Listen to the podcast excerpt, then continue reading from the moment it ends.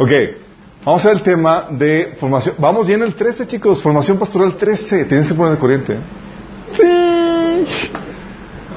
Y hoy vamos a ver el error de comercializar la fe y el error de caer en la religiosidad o en el libertinaje. Pero vamos a ver primero. Amado Padre Celestial, te alabamos, te bendecimos. Eres tan bueno con nosotros, Señor. Por tu presencia, por tu Espíritu Santo, Señor, en nosotros y por tu palabra que nos, que nos guíe, Señor, en nuestra vida, Padre. Te pedimos, Señor, que tú hables a través de mí, que abres nuestro entendimiento, que abres nuestros corazones para que tu palabra venga y se siempre, Señor. Que el enemigo no venga a robar lo que tú tienes preparado para nosotros. Te ruego que bendigas a los que vienen en camino, a los que nos están sintonizando y a los que estamos aquí presentes, Padre. En nombre de Jesús, amén. Ok, chicos. Oigan, eh, saludos a gente de Colombia que nos está sintonizando. Hay una persona que nos que me, dice, oye, quiero, o sea, de todos los talleres quiero comenzar con la formación pastoral yo. Formación pastoral con este, que se le está haciendo muy bueno. Ok, qué bueno, pero comiencen también o no descuiden los primeros talleres, sí, sanidad emocional, mente renovada y eso. Este taller, chicos, ¿para quién es? Para, para los no se quieren. Todos somos llamados a pastorear, a discipular, a multiplicarnos, chicos. Es para cada uno de ustedes. ¿Sí? Es que yo no quiero, no importa. Ha sido llamado para eso. Llamado a la gran comisión de ir y hacer discípulos es para quién, chicos? ¿Para los pastores? Para todos. Tómala. ¿Sí? Y eres llamado para tomar una posición de liderazgo en la iglesia. La Biblia te habla de que tú debes que tu crecimiento espiritual te debe llevar a punto de que tú debes llegar a ser maestros. Entonces tu meta en el crecimiento es, ok, tengo que llegar al punto de, de ser maestro, de ser capaz de enseñar a otros las cuestiones básicas de la fe. ¿Sí? Eso es para que te quites de la mente que, ah, es que yo no soy llamado pastor, no es para mí. No, no, es para ti. ¿Sí? aunque no vayas a estar a cargo de una iglesia, estás llamado a ser parte del liderazgo de la iglesia que ayuda en el pastoreo y en el, en el impartir la paternidad espiritual. Y hemos estado viendo cómo se imparte la paternidad espiritual, cómo la iglesia se, eh, es medio de crianza que Dios estableció para ello, cómo puedes convertir en, tu célula en una iglesia, sí, habíamos comentado, las problemáticas que vas a encontrarte al pastorear, al discipular gente, porque no, no todo es color de rosa, y las problemáticas que hay del lado de los pastores los errores que puedes tú cometer como líder espiritual, como persona que está pastoreando más gente. Y hemos visto los errores pastorales, el, error del culto al pastor, el de construir el ministerio a costa del reino. ¿Te imaginas? ¿Puedes construir eh, tu ministerio a costa del reino de Dios? Puedes formar gente, el error de formar gente dependiente, el error de abusar de la autoridad, el error, el error de volverte complaciente, el error de comprar el éxito del mundo, el error de dar leche de forma perpetua y el de caer en, libertad, en, activismo. vamos a ver cómo, qué onda con el error de comercializar la fe, chicos. Ok, este error, chicos, está muy, muy en boga hoy en día. ¿Alguien aquí ha caído en ese tipo de situaciones? Sí.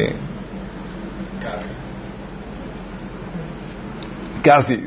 iba a dar, pero ah, no tenía dinero. Me salvé por un película. a ver, ¿alguien más ha caído parte de Charlie, de su servidor?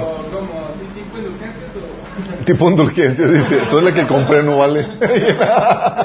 no, no vale tu indulgencia. ¿Cómo podría caer en eso? ¿Es el, Evangelio de Prosperidad? Es el Evangelio de la Prosperidad. Ah, yo una vez Sí, de hecho una vez estábamos en la iglesia y llega un, un, pastor que te empieza a compartir de que de cómo el secreto para la prosperidad está en la ofrenda, no en el diezmo. El diezmo es, para mantenerte en un nivel así de, eh, económico así flat, estándar, sí. Pero si quieres prosperar tienes que ofrendar y tienes que ofrendar, sí, abundantemente. Y si ofrendas el Señor te va a dar mucho más. Entonces, al final de la reunión, cuando llamaron, Oye, todos así dando sus carros, sus casas, bla, bla, bla, porque él te lo, te, lo, te lo embellece con testimonios de cómo incluso puedes ofrendar con haciendo pactos con Dios para que tú, para que el Señor lo que tú esperas. Y él una vez ofrendó por una esposa así bella, güera, que cantara y tal cosa, y Dios se lo dio con la ofrenda que dio y todos, no, pues te dicen eso y todos, los solteros dando todo lo que podían. y obviamente a muchos, a unos pues les, les, tocó una feíta así, medio desalineada, pues para eso, pues de, acuerdo, a la ofrenda, obviamente. Nosotros también. Todo eso, a veces queremos hacer ese tipo de, cosas, ¿sí? déjame decirte que eh, eh, el, error de comercializar la fe se da hoy en día, pero tremendamente, tan que tenemos pastores, millonarios, ministros de la fe que, que, ganan lo que tú y yo en la vida nos imaginaríamos que podríamos, jamás que alcanzaríamos esas cantidades de dinero. Así de fuerte está esto. ¿sí? Y esta de comercializar la fe, la Biblia te, enseña que es, eh, distingue a los falsos maestros de los buenos. Oh. ¿Ya sintieron que pisar algún callo? Dice la Biblia, en 2 Pedro 2.3, dice que, hablando de los falsos maestros, que llevados por la avaricia inventarán mentiras ingeniosas para apoderarse del dinero de ustedes. 2 Pedro 2.3. Se lo repito. Esto no es cita mía, esto es de la Biblia, dice, llevados por la avaricia, inventarán mentiras ingeniosas para poder hacer dinero a ustedes, pero Dios los condenó desde hace mucho tiempo y su destrucción no tardará en llegar. Está hablando de falsos maestros que, llevados por la avaricia, van a inventar mentiras ingeniosas, es decir, difíciles de detectar, o sea, que requieres mucho discernimiento para detectar, oh, oh, aquí esto. Y muchos aquí, y muchos cristianos a lo largo de, los años han caído en ese tipo, en estas mentiras engañosas y se han apoderado de su dinero. Muchos han donado bueno, yo en ese entonces cuando llegó ese pastor, yo no tenía nada más que una pluma que me acaban de, regalar. Si es bien bonita y toda la cosa, era mi, único tesoro. y lo regalé. Ah, sí. Bueno, pero me lo regresaron al siguiente fin de semana porque el pastor se dio cuenta de la, de, la truculencia que estaba haciendo. Pidió disculpas ante la iglesia y regresó todos los carros, las casas y mi pluma. sí, uno cada quien daba de acuerdo que podía, sí. Dice la Biblia en 1 de Pedro 5.2, hablando de los pastores, de cómo deben de ser, dice, cuiden como pastores el rebaño de Dios que está a su cargo, no por obligación ni por ambición de dinero. O sea, no por avaricia, sino con afán de servir como Dios quiere. De hecho, tú te encuentras que eh, este Pedro, digo, este eh, Pablo, en, en 2 Corintios 11, él estaba defendiendo su ministerio de unos ministros que se llamaban apóstoles. Y, pero ellos se vendían con unas credenciales acá súper impresionantes. Entonces Pablo, en tono burlístico, le llamaba superapóstoles. de... Dice, ¿qué tienen credenciales? Pues yo más. Órale, empecé a hablar de las credenciales. Órale, sí. Esto los, los deslumbra, pues yo también tengo para deslumbrarles. Y Pablo nunca había tenido la necesidad de, deslumbrarles con ese tipo de credenciales. Él hablaba el Evangelio con poder, manifestaciones de milagros y con la efectividad del Evangelio transformando las vidas, que es lo que debería de, contar. Pero aquí Pablo, fíjate lo que dice, hablando de, cómo distinguía entre los falsos maestros y él. Dice, 2 Corintios 11, del 9 al 14, cuando estuve entre ustedes y necesité algo, no fui carga para nadie, ya que los hermanos que llegaron de Macedonia suplieron mis necesidades. He evitado serles una carga en cualquier sentido y seguiré evitándolo es tan cierto que la verdad de Cristo está en mí como la que, la que es de que nadie en las regiones de Acaya podría privarme de este motivo de orgullo. ¿Por qué? Porque no los amo, Dios sabe que sí. Pero seguiré haciendo lo que hago. ¿Qué? El no cobrar, el no ser una carga. ¿Por qué Pablo lo hacía? Dice, seguiré haciendo lo que hago a fin de quitar el pretexto a aquellos que busquen una oportunidad para hacerse igual a nosotros y que se jactan de lo que hacen. Tales individuos son falsos apóstoles, obreros estafadores que se disfrazan de apóstoles de Cristo. Y no es de extrañar, ya que Satanás mismo se disfraza de ángel de luz. O sea, para quitarle la base de como que, ah, son iguales a nosotros. Sí, Pablo y todo cosas, sí, colega aquí, nosotros también somos apóstoles. Pablo dice, no, no, no, yo no cobro, no lo hago por el dinero. Y ellos, dice al inicio del capítulo, dice, los desfascaron, llegaron a la iglesia y Sí, la desfalcada. Dice, son obreros falsos. Qué heavy, ¿no? Y Pablo dice, esto lo hago para quitarle bases a aquellos que se quieren comparar con nosotros los verdaderos apóstoles. Póytelas. Sí. ¿Por qué? Porque tú como ministro de Cristo, chicos, si quieres, tú tienes prohibido moverte motivado en el dinero. Tú debes moverte motivado por el Espíritu Santo. Dice la Biblia en Mateo 6, 24 que nadie puede servir a dos señores, pues menospreciará a uno y amará a otro. O querrá mucho a uno y despreciará a otro. No puedes servir a la vez a Dios y a las riquezas. No puedes.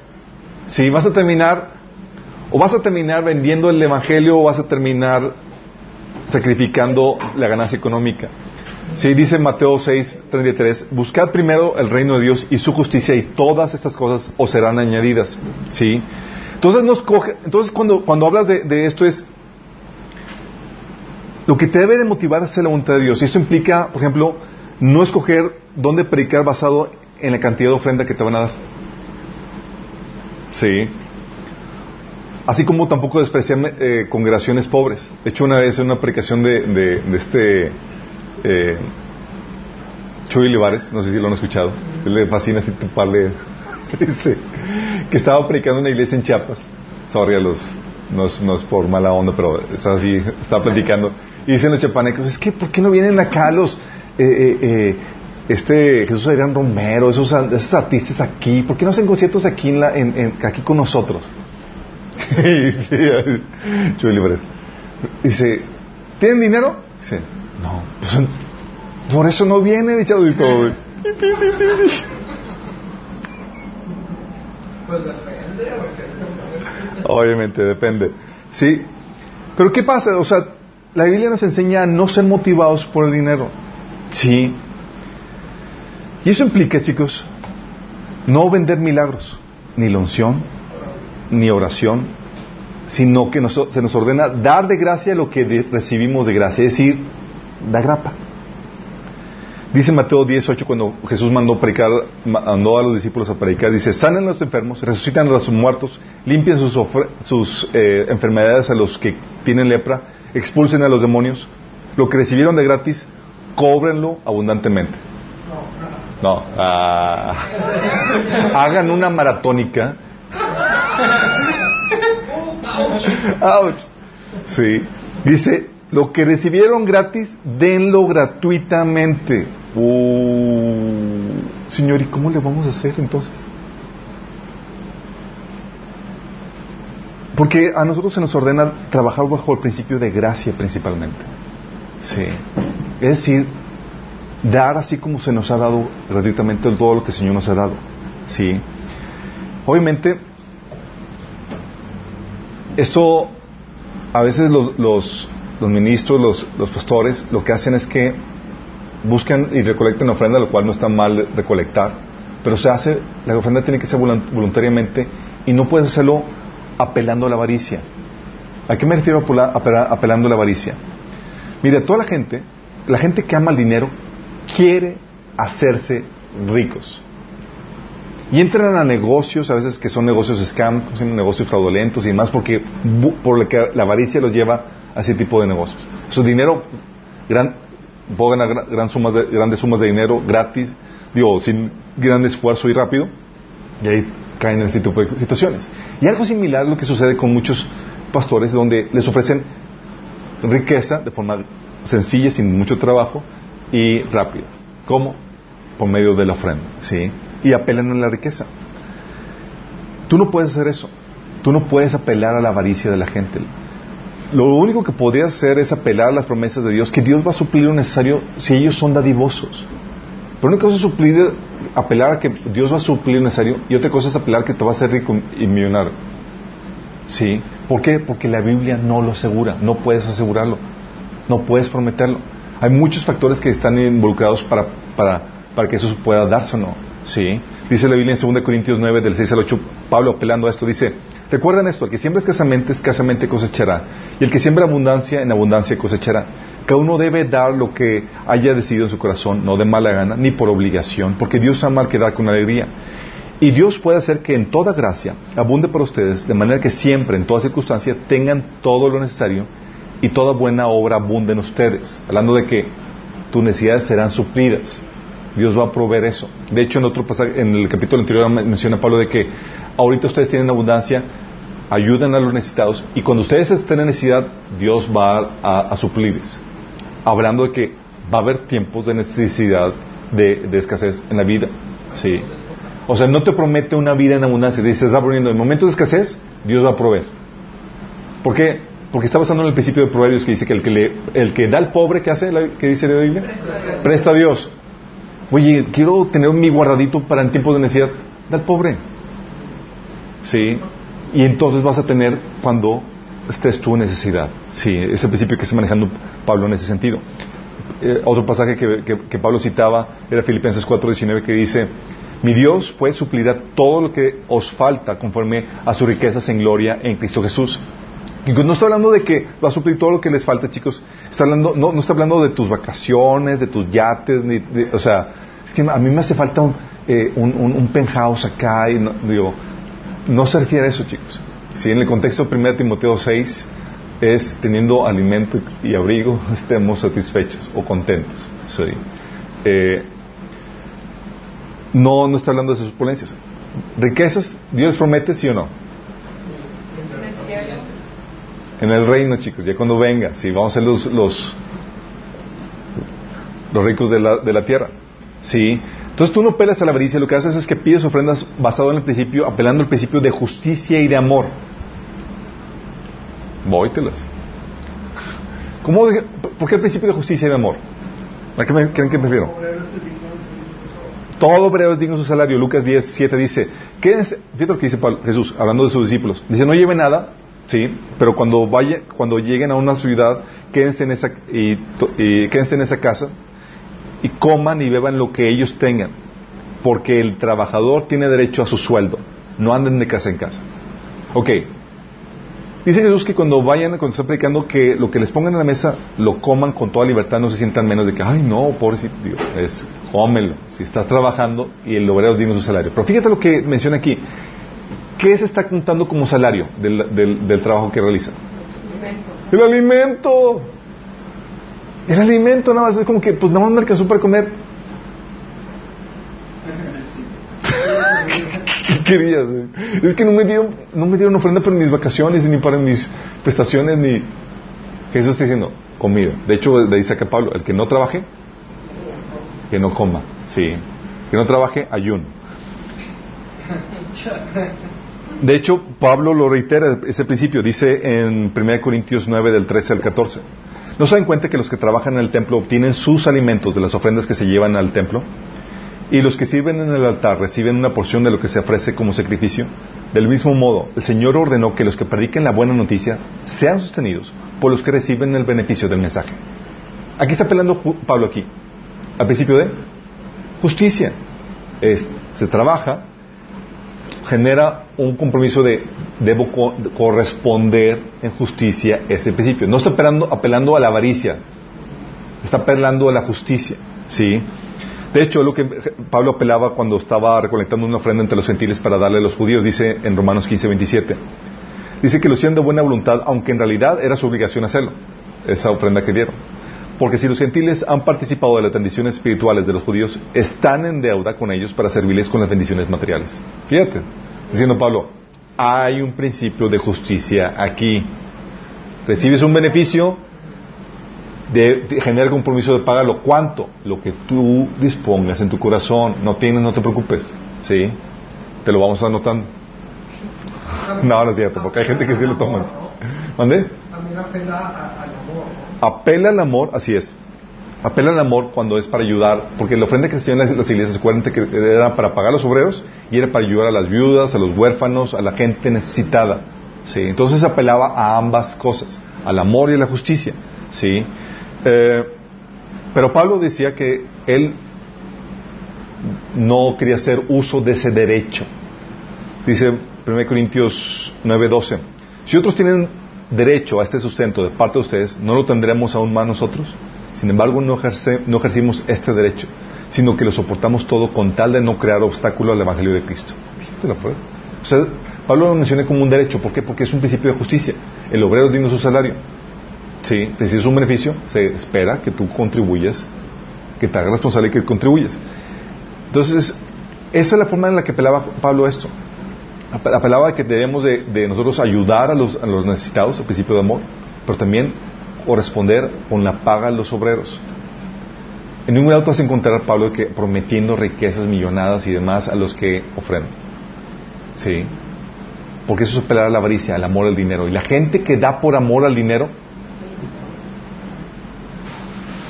realmente no lo está haciendo por amor sincero. Lo está haciendo porque, porque desea, por, por idolatría, mejor dicho. Sí.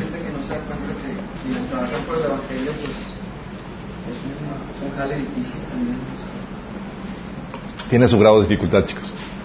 Sí. Y eso te lleva también a, entender que no puedes poner porcentajes obligatorios. Sí.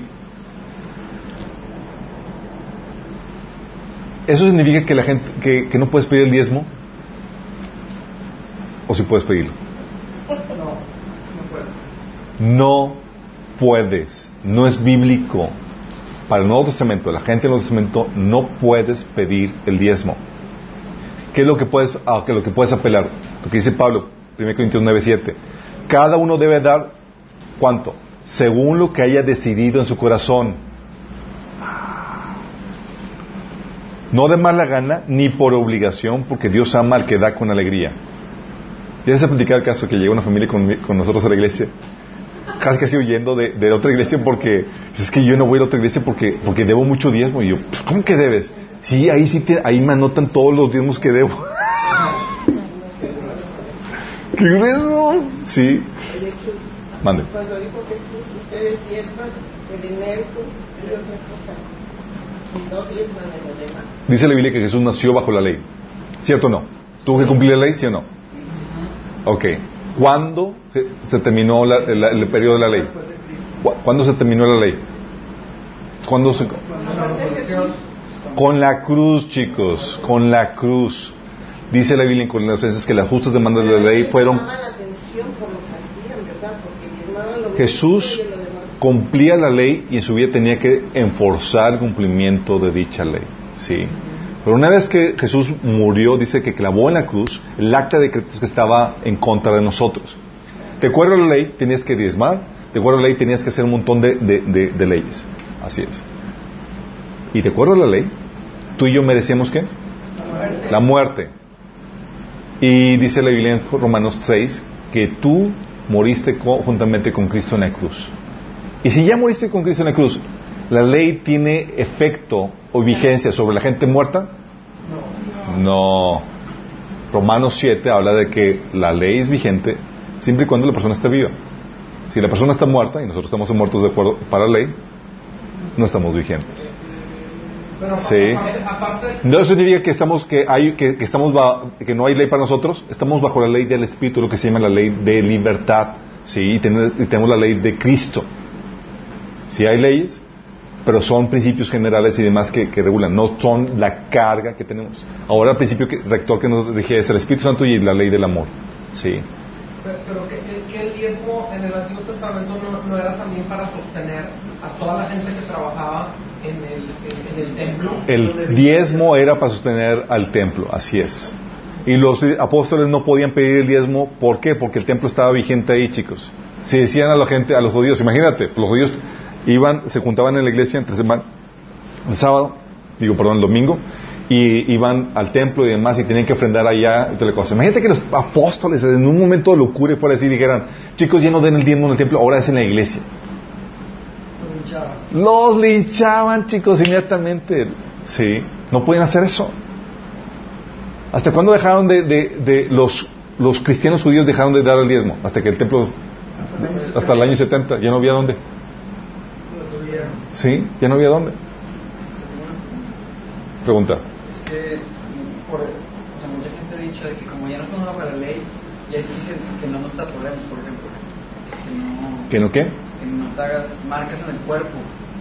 Dicen, ¿cuánta de esa ley cumple? O sea, de ese libro, porque dice que si no, pues te mueres, o si, si haces eso, que te manden matar, o si eres homosexual, que pues, también que te maten, o si bien X, etcétera pero aún así, si seguimos esa ley porque es la voluntad de Dios, ¿no? o sea, esas leyes son lo que marcan lo que es bueno y lo que es malo. Mira, la ley judía tiene, eh, tenía un código ético, un código civil, un código penal, un código religioso y un, o tenía un código de, de, salud. O sea, tenía un montón de cosas. Tú no puedes obligar a forzar ninguno de esas cosas. Sí.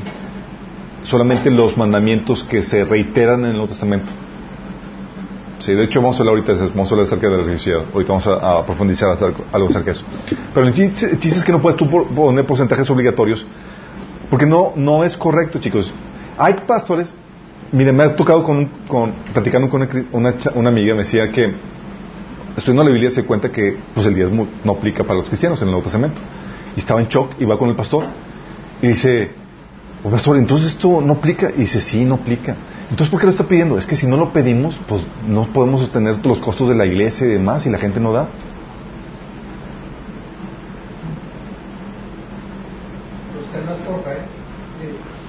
Mira, la Biblia enseña que tú debes presentarte como obrero, ante Dios como obrero, aprobado, como obrero que no tiene de qué avergonzarse y que interpreta directamente la palabra de Dios. Tú no puedes torcer la palabra de Dios para tratar de llenar tu presupuesto.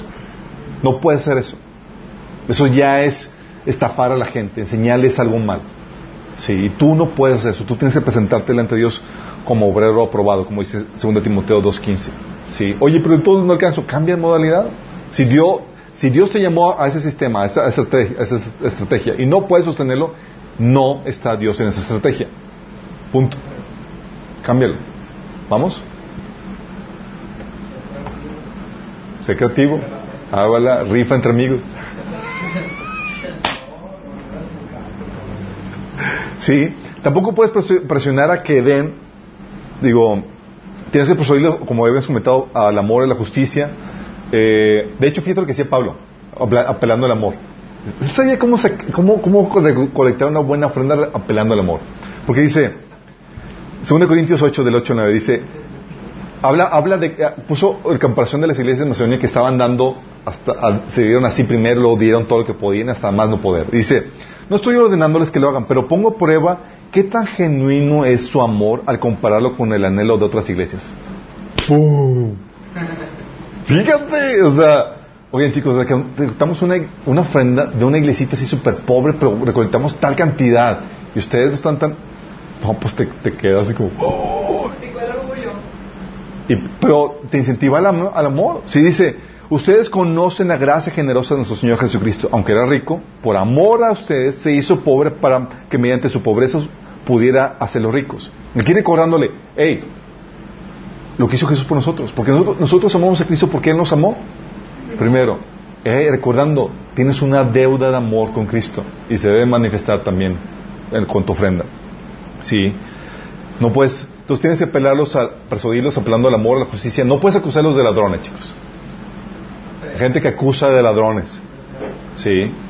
Es que no estás dando y me están robando. y citan malaquías y todas esas cosas. No, fuera de contexto. Fuera de versículo mal aplicado y es pastor para regañarlo. Sí, por mal aplicación. ¿En serio? Sí.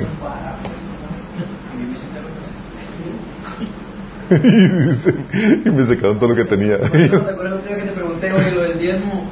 Que mandaste el link del video que me, dijeron eso, le estás robando al Señor. Le estás robando, chale. No, les digo, chicos, no, soy ladrón, soy ladrón. sí. Mira, en, en, recuerden, chicos, que en, en, en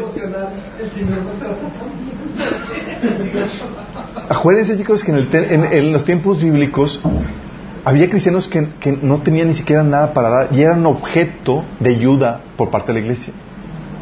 iban a la iglesia y les daban ahí su, su ayuda y demás. Y la ofrenda que tú dabas en la iglesia primitiva, gran parte era para, para la ayuda a los hermanos necesitados. Y lo podían hacer porque no gastaban en edificio, ni en, ni en nuevo equipo de sonido, ni en nuevas sillas, ni, eh, era a lo que se requiere, dando prioridades.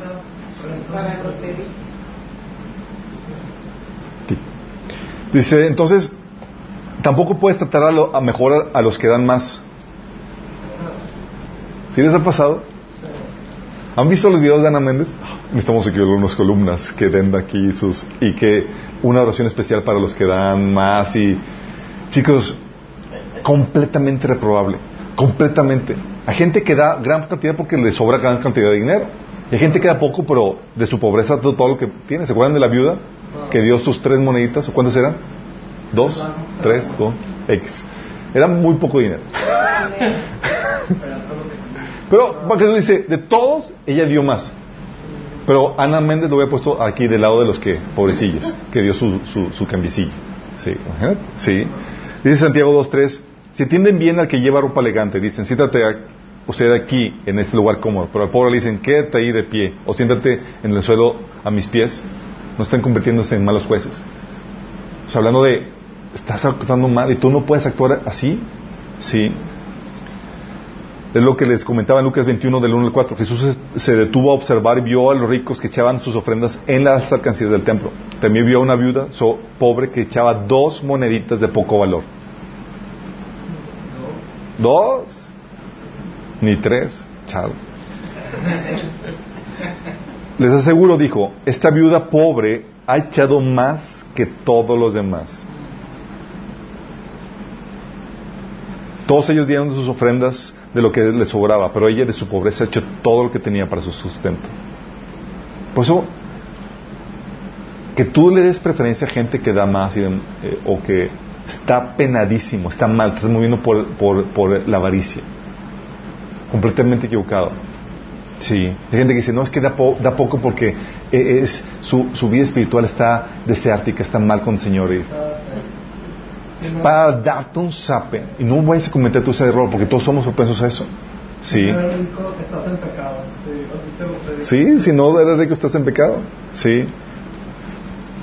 Y por lo mismo no puedes tener miembros VIP de acuerdo a lo que dan. Y hay gente que avanza luego en la escalera de, en la estructura organizacional, organizacional de la iglesia de acuerdo a el billete, sí. Porque buscan el, el favor del hombre, sí. Y si vas a vender materiales, sé justo, cuota de recuperación, pero no trates de hacerte millonario en base a eso. Si predicas un mal, das un mal testimonio. ¿Se acuerdan por qué? Algo que debes entender mucho es el contexto en el cual estamos viviendo. ¿Se acuerdan cuando Giesi, cuando Eliseo no le cobró el milagro a Naaman? ¿Se acuerdan? Pregunta, ¿por qué no se le cobró? ¿Tú y yo? vénganos. Y si lo ven tan poquito, ¿qué pasó? Pues no quieres sacar de la alcurnia de, de, ¿Por qué no le cobró? Porque fue por gracia y ni siquiera. O sea, fue Dios el que lo hizo. ¿Qué le pasó a Giesi? ¿Se acuerdan que luego a sus espaldas le cobró el milagro? Lepra. Y luego que le dice Eliseo, ¿acaso es tiempo de recolectar vestidos, oro, plata y demás? Dice, ¿acaso es tiempo? Y debes entender los tiempos que estamos viviendo. En un tiempo donde los cristianos están, están viviendo dificultades económicas y demás, en el contexto en el que estamos viviendo, en el periodo en el que estamos viviendo, mientras que el cuerpo de Cristo está sufriendo económicamente, ¿tú ser millonario por el Evangelio? No, es, es, la misma gata revolcada. Es no discernir los tiempos que estás viviendo. Y hay gente, este predicadores de, de Jesús del Evangelio de Prosperidad dice, es que es la promesa de Abraham que, que Dios le dio riqueza. Sí, mi chavo, vamos a ser ricos, vamos a ser la crema innata de la sociedad, vamos a ser los, reinos, los reyes de este mundo. ¿Cuándo? Una, cosa es que Ah, claro, por, el trabajo y otra cosa es por el Evangelio, exactamente. Pero la problemática es cuando haces por el Evangelio. Sí.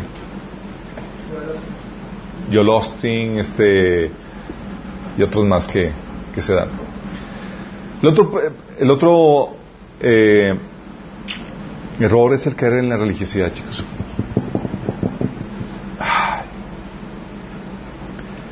¿Qué sé, cuando hablo de religiosidad, ¿qué les viene a la mente?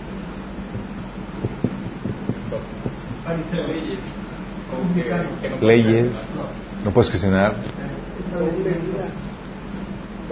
Doble vida, religiosidad.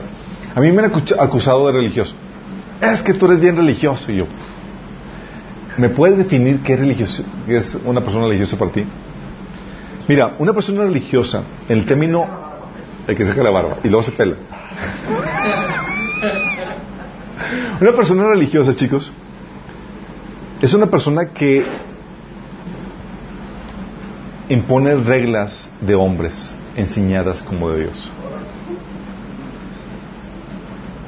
No tiene ninguna base bíblica, pero impongo leyes. Es lo que Pablo mencionaba en Marcos 7, del 5 al 7, que decía, así que los fariseos y los maestros de la ley le, preguntaron a Jesús, ¿por qué no siguen tus discípulos la tradición de los ancianos en vez de comer con manos impuras? Les contestó, Tenía razón Isaías cuando profetizó acerca de ustedes, hipócritas, según está escrito. Este pueblo me honra con los labios, pero su corazón está lejos de mí. En vano me adoran, sus enseñanzas no son más que reglas humanas. Una persona religiosa, chicos,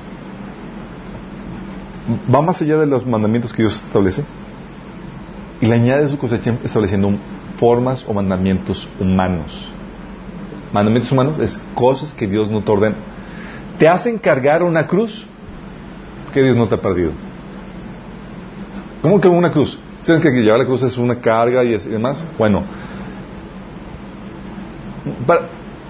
el cristiano tiene dos tentaciones. Una es o, el libertinaje, que lo vamos a ver ahorita, y otro, el, cristiano, para el cristiano abnegado, sufrido, dispuesto a cargar su cruz, la tentación es que cargue de más cosas que Dios no le ha pedido. Sí. Fíjate lo que dice Hechos 15 del 10 al 20 dice, ¿se acuerdan cuando los discípulos le estaban ordenando guardar la ley? Les diciendo, hey, con Jesús no solamente basta que creas en el Evangelio, tienes que guardar toda el Torah, órale. Porque la ley es buena y hay que guardarla. Y luego tuvieron un concilio los, los líderes de, de los apóstoles. Y dice en el versículo 10, entonces, ¿por qué tratan ahora de provocar a Dios poniendo sobre el cuello de estos discípulos un yugo que ni nosotros ni nuestros antepasados hemos podido soportar? Fíjate cómo le llaman a la, ley. ¿Cómo le llaman? Yugo. Lo dice que ni nosotros ni nuestros antepasados hemos podido soportar. Sí. O sea, te ponen algo que Dios no te pide. Te lo ponen como un requisito. Versículo 19. Dice, por lo tanto yo considero que debemos dejar de ponerles trabas a los sentires que se convierten a Dios. Más bien debemos escribirles que se abstengan de lo contaminado por los ídolos, de la inmoralidad sexual, de la carne de animales estrangulados y de sangre. O sea, todo el Antiguo Testamento, esto. Sí, más aparte de la ley, las ordenanzas que Cristo nos dio. ¿Por qué? Porque el espíritu religioso, chicos, lo que busca es quitar tu libertad. Hay dos formas de quitar la libertad. ¿Cuáles creen que son? Una es limitándote, poniendo restricciones que no son legítimas. ¿Vamos? Encarcelarte, ponerte mandamientos o reglas que, no, que te restringen que no son de Dios. Y la otra es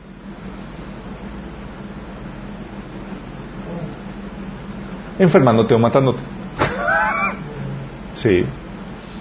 Porque haz cuenta que tú estás en que tú eres un carro que va en, un carril, tiene a un lado el barranco. Sí. Hay dos formas de pararte. Sí. Una es eh, llevándote a violar el, carril para que te ensartes. Sí. O la otra es que no arranque el carro. O la otra es llevándote al barranco, que viola la ley. Sí. Lo mismo hace el enemigo. Lo que hace es que quita tu libertad destruyéndote por medio de enfermedades, adicciones y demás, donde ya no eres libre para hacer todo lo que podría hacer en Cristo, porque estás atado. Porque el pecado que hace te esclaviza. Pero también la otra es, te ponen reglas o mandamientos.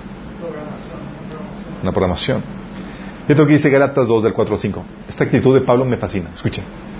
Dice, incluso esta cuestión surgió solo a causa de unos supuestos creyentes, en realidad falsos, que se habían infiltrado entre nosotros.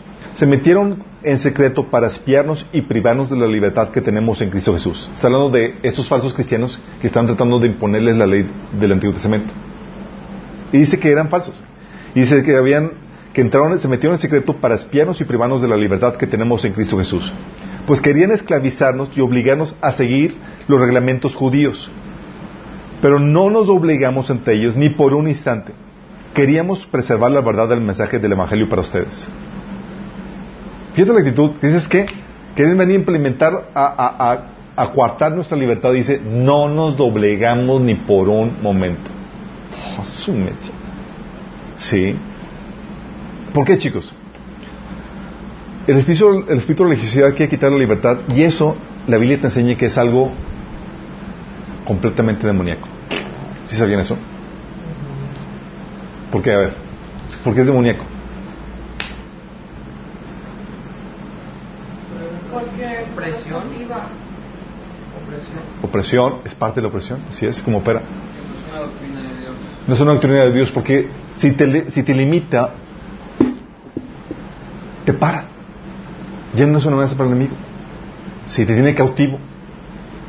Fíjate lo que dice la Biblia, 1 Corintios 4 del 1 al 5. Dice, el Espíritu dice claramente que en los últimos tiempos algunos abandonarán la fe para seguir inspiraciones engañosas y doctrinas diabólicas. Comienza Pablo diciendo eso y dices, ¡ah! Doctrinas diabólicas. ¿Qué va a ser? ¿Qué se imaginan ustedes que va a ser? Satanismo, cosas así terribles, ¿no? Así como que van a... Y luego dice, tales enseñanzas provienen de embusteros hipócritas que tienen la conciencia escallecida. Le voy- empieza a poner ejemplos. Tú te imaginas lo peor, ¿no? Ya, doctrinas diabólicas. Dice, prohíben el matrimonio y no permite comer ciertos alimentos que Dios ha creado para que los creyentes conocedores de la verdad lo coman con acción de gracias. Ah. Tú te imaginaste acá. Sí, tú- y ¿cómo? Nada más que no se casen y que no coman ciertos alimentos. Nos suena muy diabólico, ¿verdad? Pero al principio de- es completamente diabólico, chicos. Dice también el versículo 4, todo lo que Dios ha creado es bueno y nada es despreciable si se recibe con acción de gracias, porque la palabra de Dios y la oración lo santifican. Pablo está hablando de que el espíritu, las doctrinas demoníacas, lo que hacen es que vienen a quitarte la libertad, derechos que Dios te dio para casarte o para disfrutar incluso de comidas que Dios permite que, que puedas disfrutar. Lo que quiere Satanás es limitarte y lo va a hacer por medio de doctrinas de hombres que parecen piadosas o comparecen de Dios. Ejemplo, chicos. ¿Qué ejemplo les viene? Adventistas.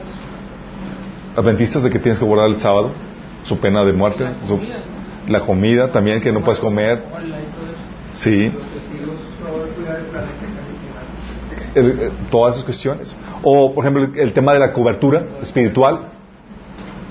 El tema de cobertura espiritual, chicos, es muy sencillo. Es un tema, es un tema, es doctrina de hombres, no tiene base bíblica y te limita porque te enseña que no puedes servir a Dios sin el permiso del pastor. Y "Eh". Pero suena muy espiritual. Oye, o- o doctrina de no pantalón.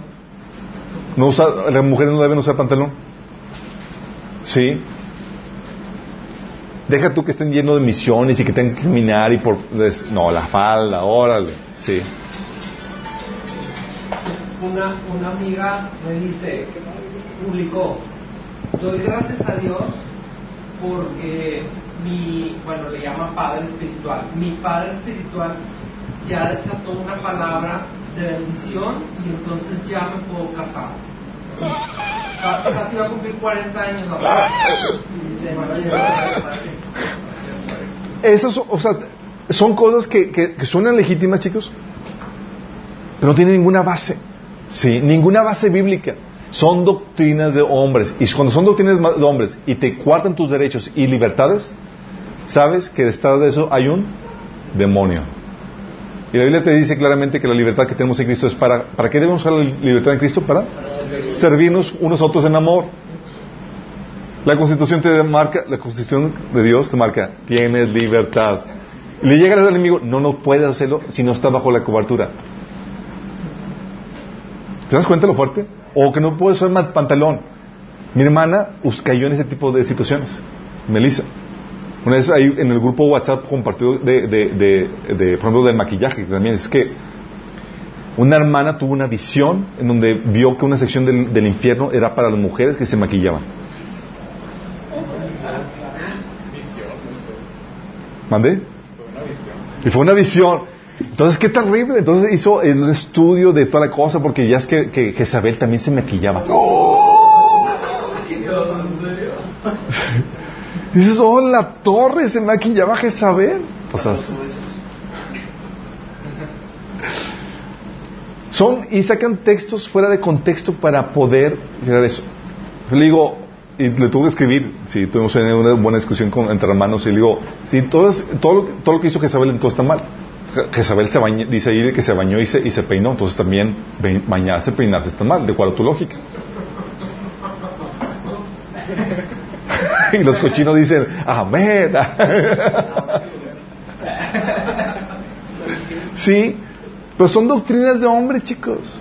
Y se si se maquillaba es porque estaba horrible y entonces no le iba a agradar. No, y deja tú, o sea, o sea, o sea, hay cosas muy sencillas, chicos, porque hay gente que se, que se, dejan, se deja sorprender por revelaciones así sobrenaturales de, de personas así que parecen espirituales.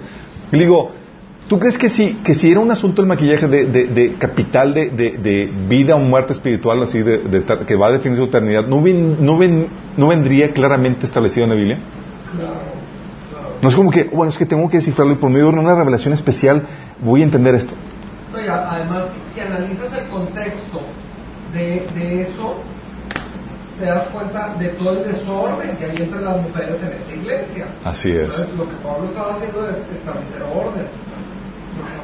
No, y cuando la Biblia habla de que las mujeres se, vistan poderosamente sin collares y, sin, y sin eh, hablando porque en, no porque esté mal el collar, sino porque tú no vas a la iglesia a presumir tus, tus, tus vestidos. Hay tiempo para todo. Sí, la Biblia menciona que cuando estemos en, en el reino te van a vestir de la mejor ropa con, con, con, collares y con esto. Y es lo que el Señor hizo con su, con su esposa en, el Antiguo Testamento. O sea, no es porque esté mal, es el contexto, chicos. Sí. Hay gente que, que, que, sataniza el maquillaje y no encuentras ni una base bíblica. O el, o el, el, lo del pantalón, o eh, en vez de, de, sacar, extraer el principio. Sí. Es, que los pantalones son, son, para, son para hombres y no usan las mujeres. ¿Really? ¿En qué cultura? Porque varía de cultura a cultura. ¿Sabes que en, culturas el hombre utiliza la falda? Sí. ¿Qué cultura? En México. Ah. En las primarias. ¿En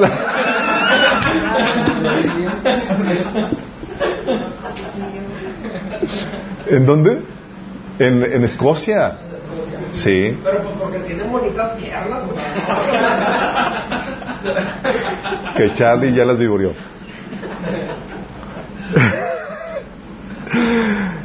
Oye, o eh, el pelo, oye, que los hombres no deben de tener pelo eh, largo y demás, o que las mujeres no deben de tener pelo corto.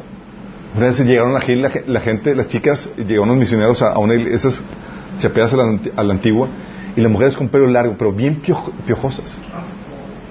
Y pues, pues, ah, pues, pues, aunque estén piojosas, pues ni modo, tiene que ser pelo largo porque, porque así, así es lo que la Biblia ordena. No hay ningún pasaje que la Biblia mencione que debe ser pelo largo, ¿sí? Eh, pero oye, pues pueden más la higiene, el, el, el, pero no, ¿sí? O el danzar, ¿sí les tocó de que el danzar es, es del diablo? En algunas iglesias. ¿A qué se refiere cuando dice es, cuestión de contexto cultural. obviamente, la idea, lo principio que la Biblia transmite es que debes de verte varonilmente, ¿sí? Pero, por ejemplo, los nazareos, que hacían el voto nazareo, ¿cómo, ¿cómo, manejaban el pelo? Claro, larguísimo. Larguísimo, sí. Los nazareos eh, y otros personajes ahí. De hecho, por ejemplo, también el tomar había mucho, dentro de la iglesia cristiana, por ejemplo, algo, algo que se satanizaba era el tomar vino. ¿Se les, les tocó? O sea, tocar vino era, o sea, ni una cervecita, chicos.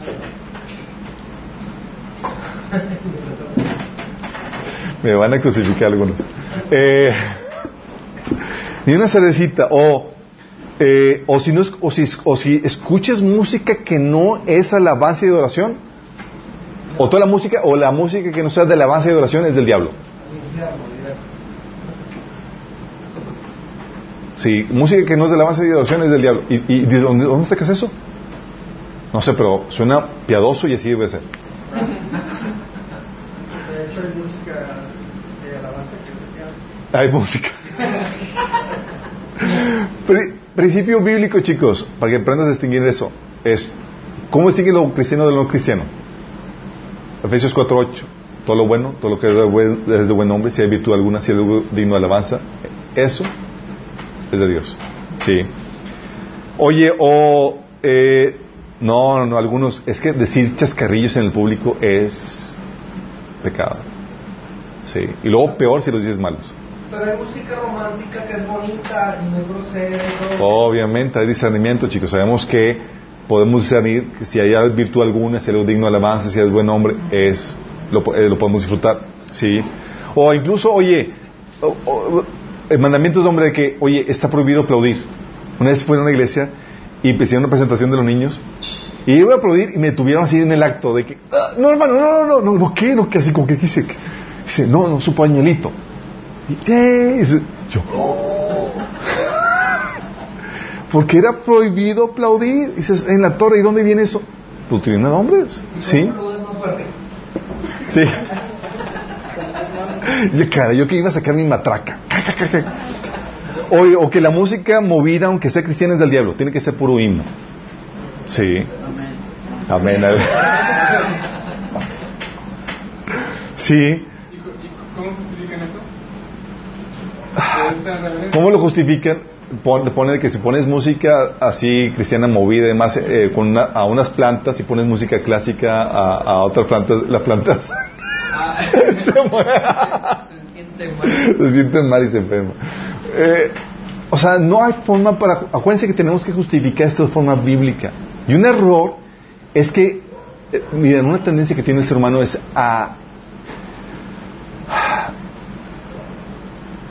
divinizar procesos, formas y mandamientos. Es que siempre has hecho así, es que sí me lo enseñaron. Por eso es lo importante que aprendas a cuestionar y sacar la base de por qué te lo enseñan. Muéstrame la base bíblica.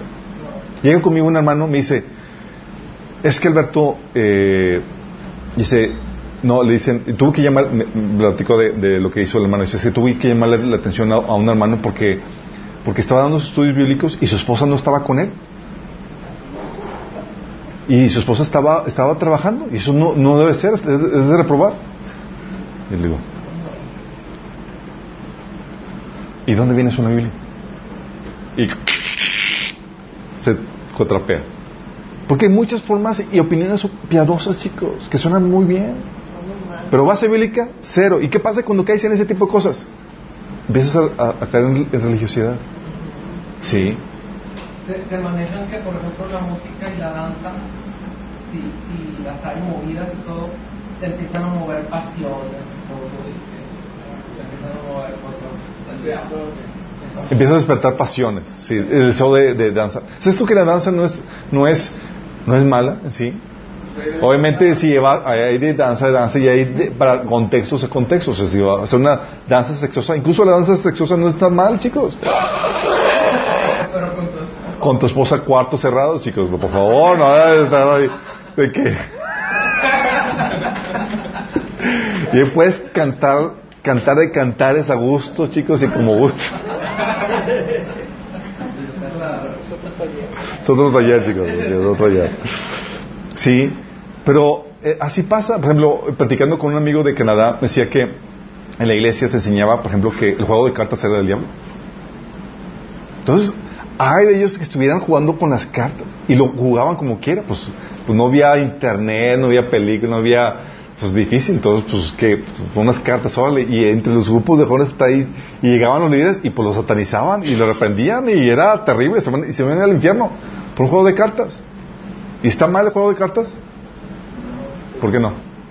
Claro que está mal. Ah. si le quitas el yo. Sí, y lo que hace es que el enemigo es que te lleva a, darle más importancia, a darle, eh, a darle más importancia a la observancia de reglas que al fruto o que el asunto del corazón. Se convierte en un problema de, guardar las formas y no el fondo. ¿Te acuerdas cuando Jesús cuando llega, llega con los... Voy el pasaje. Llegan los fariseos y acusan a los, a los discípulos de que no se lavan las manos. Y Jesús se va directo al fondo. ¿Cuál es el fondo? Dice, eso no contamina. Lo que contamina es lo que sale del corazón. Son puras formas. Ay, si me lavé con las manos sucias. Sí, pues lo que te pueda dar, lo peor que te pueda dar es un diarreón tremendo. Pero fuera de eso, no contamina tu corazón. Y Jesús estaba yéndose de eso, bien en Marcos 7, estaba hablando de, dice que estaba con eso, con eso haciendo limpios todos los alimentos, porque el asunto aquí no se trata de, de, las formas, se trata de lo que hay en tu corazón. Y el espíritu religioso te enseña a guardar las formas y a ignorar la esencia que es lo que realmente hay en el corazón. De hecho, Dice Jesús en Mateo 12, 7, dice, ustedes no habrían condenado a mis discípulos, quienes son inocentes, si conocieran el significado de la escritura que dice, quiero que tengan compasión, no que ofrezcan sacrificios. Son un asunto de, puedes tú cumplir las formas y los rituales, sí, pero el asunto crucial es que el corazón, la actitud, el carácter, si está formado o no al carácter de Cristo. Por eso Jesús lo reclamaba a los fariseos, a los líderes religiosos, le decía, Mateo 23, del 23 al 27, hay de ustedes, maestros de la ley, fariseos, hipócritas, dan la décima parte de las especies, la mente, el anís y el comino, pero han descuidado los asuntos más importantes de la ley, como la justicia, la misericordia y la fidelidad. ¿Te das cuenta? Ritual, súper bien. Pero el asunto del corazón, la justicia, la misericordia y la fidelidad, reprobados. Dice, debían de practicar eso sin descuidar aquello. Guías ciegos, cuelan el mosquito pero se tragan el camello. ¿Sí sabes a qué se refiere con esto, verdad? Supone que el mosquito es un animal impuro. Entonces ellos temían de que, o sea, no ser que el bote de agua tuviera un mosquito que me lo trague. Entonces siempre colaban el agua, el eh, ponían una telita y colaban el vaso que se servía. Sí, no sea que hay un zancudo ahí que, se vayan a comer. Lo ya inmundos. Y se comían, el camello es un animal inmundo enorme. Y, dice, se come, cuelan el mosquito, pero se comen el camellón. Sí. Dice, hay de ustedes, maestros de ley, hipócritas, que son sepulcros blanqueados por por fuera lucen hermosos, pero por dentro están llenos de huesos muertos y podredumbre. ¿Por qué? Porque el espíritu religioso te enseña a guardar las formas y a ignorar a pasar por alto las, las cosas básicas del corazón. Recuerdo una, una pareja estaba, eh, estaba en una misión, estaba tratando de extender el evangelio en, un lugar y juntó a su grupo y una de las primeras cosas que, que les enseñó, que estaba trabajando con ellos, no era el carácter de Cristo, no era a, ser amorosos, no era a ser pacientes. Lo primero que estaban trabajando en ellos era en cambiar su vestimenta por una vestimenta cristiana. Porque hay faldas cristianas, por si acaso no sabían. ¿Cuáles son las faldas cristianas? Las que tienen pescadito. las que llegan hasta acá, chicos, así. Las venden es que las venden de Juárez. Hay, hay, hay, un, hay un local que es ¿Cómo se llama? Eh, ropa cristiana o así. Sí. En internet hay una página que vende faldas cristianas. O sea, Imagínate. Mata pasiones. Faltas. Sí, porque eso es lo que te lleva, chicos. O sea, te ponen tantas, tantas rituales y tantas cargas que, te, que, tienes que estar precavido con las formas, esto, el otro, cómo te mueves, cómo actúas, cómo te vistes, cómo llevas el peinado que, que, te absorbe eso de tal manera que no pones atención en lo realmente importante. Enséñame el fruto, mi chavo. Enséñame el fruto. Como Jesús les dijo, mmm, Colosenses 2 del 20 al 23. Hechos, ya les leí Hechos 15, donde dice que cómo les ponen un yugo que ni, ni nosotros ni, ni nuestros antepasados hemos podido cargar. Sí, porque te pone una carga súper pesada, porque tienes que estar pendiente de un montón de reglas. Sí. Y dice Colosenses 2 del 20 al 23. Si con, si con Cristo ustedes ya han muerto a los principios de este mundo, ¿por qué como si todavía pertenecieran al mundo se someten a preceptos tales como no tomes con tus manos, no pruebes, no toques? Esos preceptos basados en reglas y enseñanzas humanas se refieren a cosas que van a desaparecer con el uso. Tienen sin duda apariencia de sabiduría con su afectada, eh, afectada piedad falsa humildad y trato severo del cuerpo, pero de nada sirven frente a los apetitos de la naturaleza pecaminosa. O sea, son mandamientos de demás de hombres que tienen apariencia piedad por el trato severo al cuerpo, la disciplina y demás, pero de nada te sirve para vencer los apetitos de la carne, de la naturaleza pecaminosa. Colosenses 2 del 20 al 23. Y te lo ponen para que olvides lo crucial que es el carácter, chicos, los frutos del Espíritu. Te enfocas tanto en las reglas que te olvides de cómo debes demostrar el carácter de Cristo. Gálatas 5 del 22 al 23 habla de los frutos del Espíritu. Porque si tienes el fondo, chicos, si tienes los frutos del Espíritu, la forma se va a dar automáticamente. Dice en la Biblia que si tienes los frutos del Espíritu, dice, contra tales cosas no hay ley, es decir, no hay nadie que te, que te, que te imponga ninguna ley porque estás viviendo de acuerdo al orden de Dios. Gálatas 5.23. De hecho, 1 Timoteo 1 del 9 al 10 dice Pablo, tengamos en cuenta que la ley no se ha instituido para los justos. ¿Para quién fue instituida la ley, chicos? Sino para los desobedientes y rebeldes, para los impíos y pecadores, para los irreverentes y profanos. Vóytelas. ¿Sí? La ley es para los que maltratan a sus propios padres, para los asesinos, para los adúlteros, para los homosexuales, para los traficantes de esclavos y los embusteros y los que juran en falso. En fin, la ley es para todo el que está en contra de la sana doctrina. 1 Timoteo 1 del 9 al 10.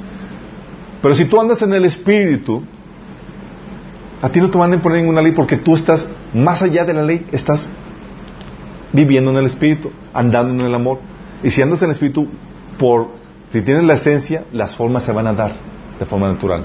Sí. Y lo que sucede muchas veces es que mal aplican mal aplican los mandamientos de Dios por no entender la esencia o principio la jerarquía. ¿A qué me refiero? Hay gente que, que por ejemplo, les enseñan eh, ¿Se acuerdan los discípulos cuando estaban comiendo espigas el día del sábado? Sí, Mateo 12, del 1 al 3. Y Jesús le, recuerda el caso de David, que le comió pan consagrado que solamente era legítimo comer para quién? Los sacerdotes. Y luego un día del sábado, pero peor, ¿sí?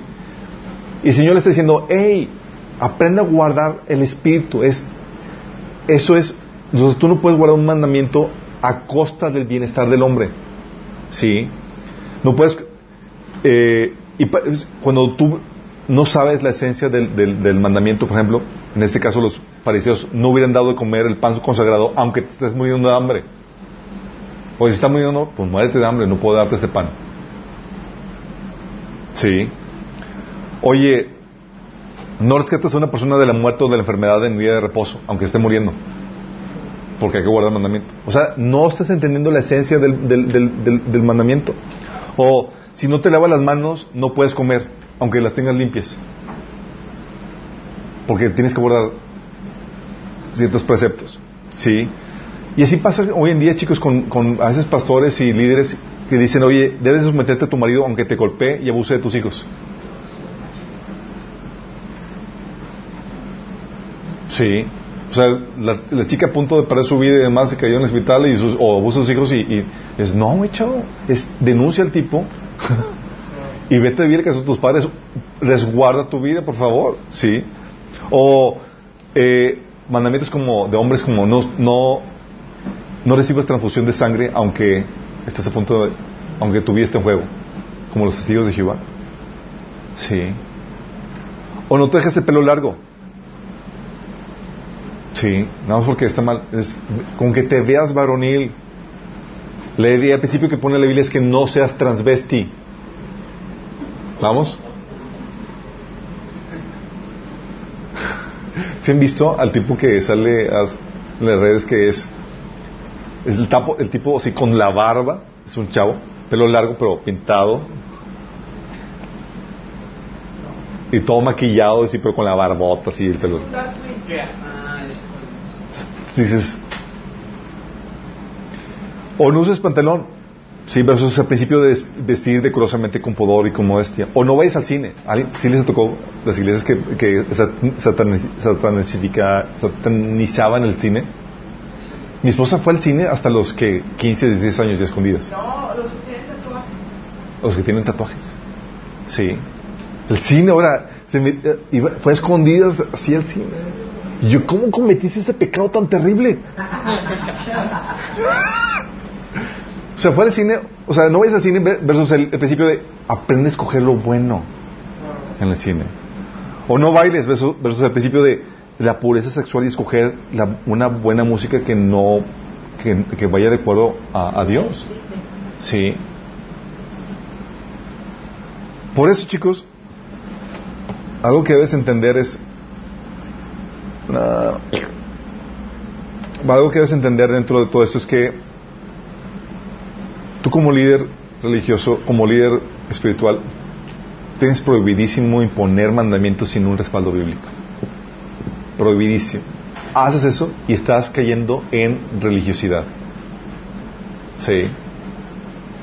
Y todos tendemos a eso, chicos. Sí, por eso es importante preguntar, porque de hecho, algo que me decía al inicio de nuestro matrimonio le caía muy mal a mi esposa porque me preguntaba algo. Me decía, es que debes de dormir así. Y me decía, es que debes de dormir con, con pijama. Y yo, ¿por qué? Tú siempre preguntas todo por qué. Y yo, pues, pues, tengo que saber por qué. ¿Cuál es la lógica de eso? Es que es más cómodo. Yo estoy más cómodo así con, con mi pantalón de mezclilla y con el cinturón. No puede ser. y, y. Sí, como. Solía dormirme, pero ya me convenció por qué. si no duermes bien, no voy de nada de nada. Ok, ya. no, pero, o sea, tienes que preguntarle por qué las cosas. Si tienes ese preguntón en el sentido para saber cuál es la base de lo que te dicen. Sí, hay gente que se, la gente que no tiene la base se va a poner histérico. ¿Cómo te atreves a cuestionarme? Porque la autoridad no está en tu palabra, sino que esté basada en la Biblia o no. Sí. Entonces, no debes imponer mandamientos sin respaldo bíblico. Tienes que darle prioridad siempre al fondo antes que la forma, para que no caigas en religiosidad. Y tampoco te expongas a influencia demoníaca. Sí, porque te expones a influencia demoníaca cuando ya estás aplicando mandamientos de hombres que no en la Biblia, o estás poniendo cargas en el hombre, limitando la libertad que Dios genuinamente le ha dado a su pueblo. ¿Vamos? Pero hay que balancearlo también con el libertinaje, chicos. Ese es el otro. Uno es que caigas en la religiosidad imponiendo mandamientos de tu propia cosecha o de tu denominación. Y la otra es el libertinaje, que se manifiesta típicamente con la hipergracia. Hipergracia es que puede ser lo que sea, al cabo, el amor de Dios cubre todos los pecados. Como un. Había un no, no conozco el programa, pero había un eh, esos programas de donde escoges a, la pareja y están eh, eh, estas te ponen varios prospectos y la chica tiene que escoger a, su pareja y demás. Y no sé cómo se llama el programa. Algo así de pero en, Estados Unidos. Y, la chava era cristiana. Entonces uno de los chavos pues lo estaba eh, también era cristiano y, y resulta que la chica dice y que el chavo creo que era virgen, sí. Y le echaba, pero, pero pues, si podemos tener relaciones de cómo no pasa nada. Dice, digo, Dios como que ya te perdona.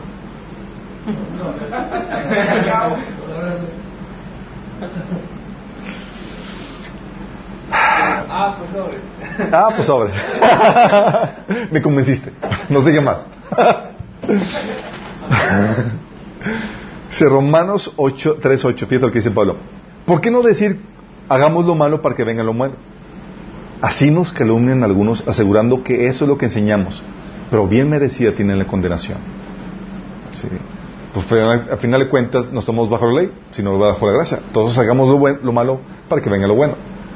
Y así acusaban, acusaban a los cristianos. De hecho, Judas 1.4 menciona de cristianos chicos que utilizaban la gracia como excusa para, para libertinaje. Fíjate lo que dice Judas 1, 4. Digo, dice, les digo esto porque algunas personas no tienen a Dios, no tienen a Dios, algunas personas que no tienen a Dios se han infiltrado en sus iglesias diciendo que la maravillosa gracia de Dios nos permite llevar una vida inmoral. Voy telas. O sea, la maravillosa gracia de Dios nos permite llevar una vida inmoral. En otra versión, una versión internacional dice, Cambien, en libertinaje la gracia de nuestro Dios. Lo dice palabras de Judas. La condena de tales personas fue escrita hace mucho tiempo, pues han negado a Jesucristo, nuestro único dueño y Señor. ¿Por qué lo están negando? ¿Por esta libertinaje que están cayendo? Sí. Porque una cosa es que era religiosidad, que ya sepamos que es religiosidad, es poner mandamientos de hombres donde Dios no ha puesto esos mandamientos. Poner una cruz falsa que Dios no nos ha permitido. Y libertinaje entonces es abusar de la gracia de Dios, dar concesión para que vivas una vida moral basado, eh, basado en el que estamos bajo la gracia. Sí. Te enseñan a vivir una vida inmoral atada al pecado. Sí. Que puedes vivir ajeno a la voluntad de Dios, a su voluntad, a su propósito. Al cabo, Dios te ama tanto que no te va a condenar. Sí. De hecho, es lo que enseñan muchas iglesias, chicos, que había comentado. Sí. Estaba, eh, estaba, era un retiro de jóvenes y los líderes de, de, de, del retiro de la iglesia, era la iglesia metodista. Íbamos en el carro, pues íbamos rumbo al retiro de jóvenes, estaban organizando toda la ecuación y que, y pues tocamos temas de Dios y demás, y entre esos, pues, estaban platicando de, del infierno. Y están asombrados de que yo creía de que, de que gente realmente fuera ir a parar al infierno. Entonces, ¿tú crees que la gente puede realmente ir al infierno? Yo, pues, pues es lo que la Biblia enseña. Y dice, no, pero, o sea, Dios es amor y Dios realmente no va a mandar a nadie al infierno, solamente la gente muy, muy mala, tipo Hitler.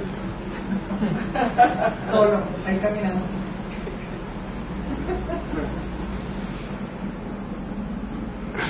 O sea, que tú puedes vivir como un cristiano carnal y no va a pasar nada.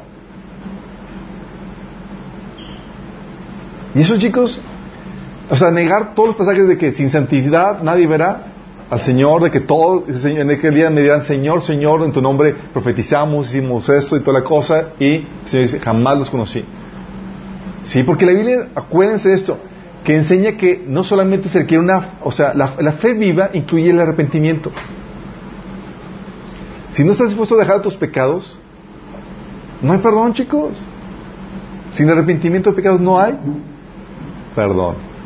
Sí, el arrepentimiento no significa buenas obras, es una actitud del corazón que viene a desembocar a buenas obras. Pero si tú quieres persistir en el pecado, sorry, mis chicos, el, negocio no opera así, no hay perdón de pecados para ti. Oye, quiero seguir pecando a gusto y todo. No, sorry. Sí. Pero eso es lo que lleva el libertinaje. Y cristianos, chicos, piensan que, son, que, que pueden vivir, que pueden burlarse de Dios. Estaba hablando con una una chica, una hermana, una, una joven, y estábamos estábamos llevando, estudiando el taller de desintoxicación sexual. ¿Ya lo tomaron algunos de aquí? Por favor, tomen los que no lo han tomado. Y me dice, es que he estado batallando con la tentación sexual y yo, dice, pues es que, lo, es que me, me, los chavos me ofrecen que, que, tengamos relaciones. Y digo, pues, pues júntate con, con, gente cristiana. Y dice, son los cristianos. yo, ¿really? No, pues no Pero es lo que pasa, chicos, que a veces caemos en esa situación de donde pensamos que, que nuestro cristianismo se puede vivir o da, eh, da, da a la, a, a la moralidad, ¿sí? La, realidad que establece la Biblia es que si moriste el pecado junto con Cristo, vas a resucitar con Él. Solo si moriste el pecado. Si no moriste al pecado juntamente con Cristo, sorry, tú no resucitas en la primera resurrección. Dice Romanos 6 del 1 al 4.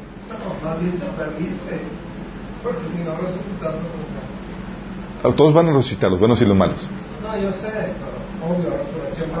Así es. Dice Pablo, ¿qué concluiremos? ¿Vamos a persistir en el pecado para que la gracia abunde? De ninguna manera. Nosotros que hemos muerto el pecado, ¿cómo, cómo podemos seguir viviendo en él? ¿Acaso no saben ustedes que todos los que fuimos bautizados para unirnos con Cristo Jesús, en realidad fuimos bautizados para participar en su muerte? Por tanto, mediante el bautismo fuimos sepultados con Él en su muerte, a fin de que, así como Cristo resucitó por el poder del Padre, también nosotros llevamos una vida nueva. En efecto, si hemos estado, si estamos unidos con Él en su muerte, sin duda también estaremos unidos con Él en su resurrección. O sea, si no, si no moriste pecado, no hay resurrección. Sabemos que nuestra vieja naturaleza fue crucificada con Él para que nuestro cuerpo pecaminoso pudiera eh, perdiera su poder, de modo que ya no siguiéramos siendo esclavos del pecado. Porque el que muere queda libre del pecado. Ahora bien, si hemos muerto, sabemos que Cristo, si hemos muerto con Cristo, confiamos que también viviremos con Él. Pues sabemos que Cristo, que Cristo, por haber sido levantado de entre los muertos, ya no puede volver a morir. La muerte ya no tiene dominio sobre Él. En cuanto a su muerte, murió al pecado una vez y para siempre. En cuanto a su vida, vive para Dios. De la misma manera también ustedes considérense muertos al pecado, pero vivos para Dios en Cristo Jesús. Por lo tanto, no permitan ustedes que el pecado reine en su cuerpo mortal ni obedezcan sus malos deseos. No ofrezcan sus miembros de su cuerpo al pecado como instrumentos de injusticia. Al contrario, ofrézcanse más bien a Dios como quienes han vuelto de la muerte a la vida, presentando los miembros de su cuerpo como instrumentos de justicia. Así el pecado no tendrá dominio sobre ustedes, porque ya no están bajo la ley, sino bajo la gracia. Entonces tú, oye, tú estás como líder espiritual, discipulando a la gente, y te menciona el, hermano que pues puede vivir una vida de libertinaje tranquilamente en su fe cristiana. Y tú dices, claro hermano, acabo Señor es amor.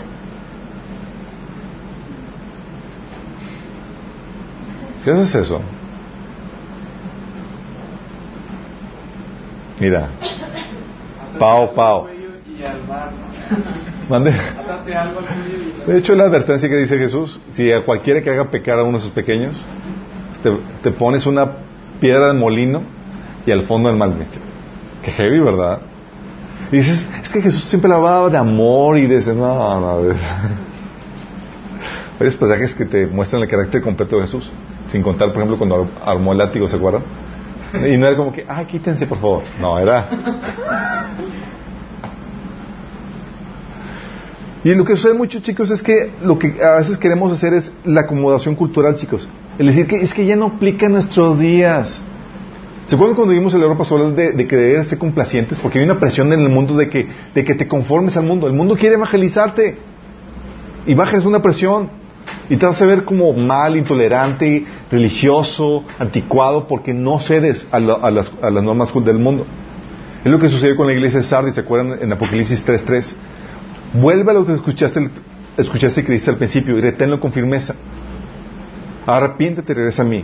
Si no despiertas, vendré a ti de repente, cuando menos lo esperes, como lo hace un ladrón. Es una iglesia que se conformó al mundo. Empezó a adquirir los estándares del mundo porque el mundo presiona, chicos. Estás a sentir mal si no eres como ellos. ¿Ya has, sentido esa presión de alguna forma?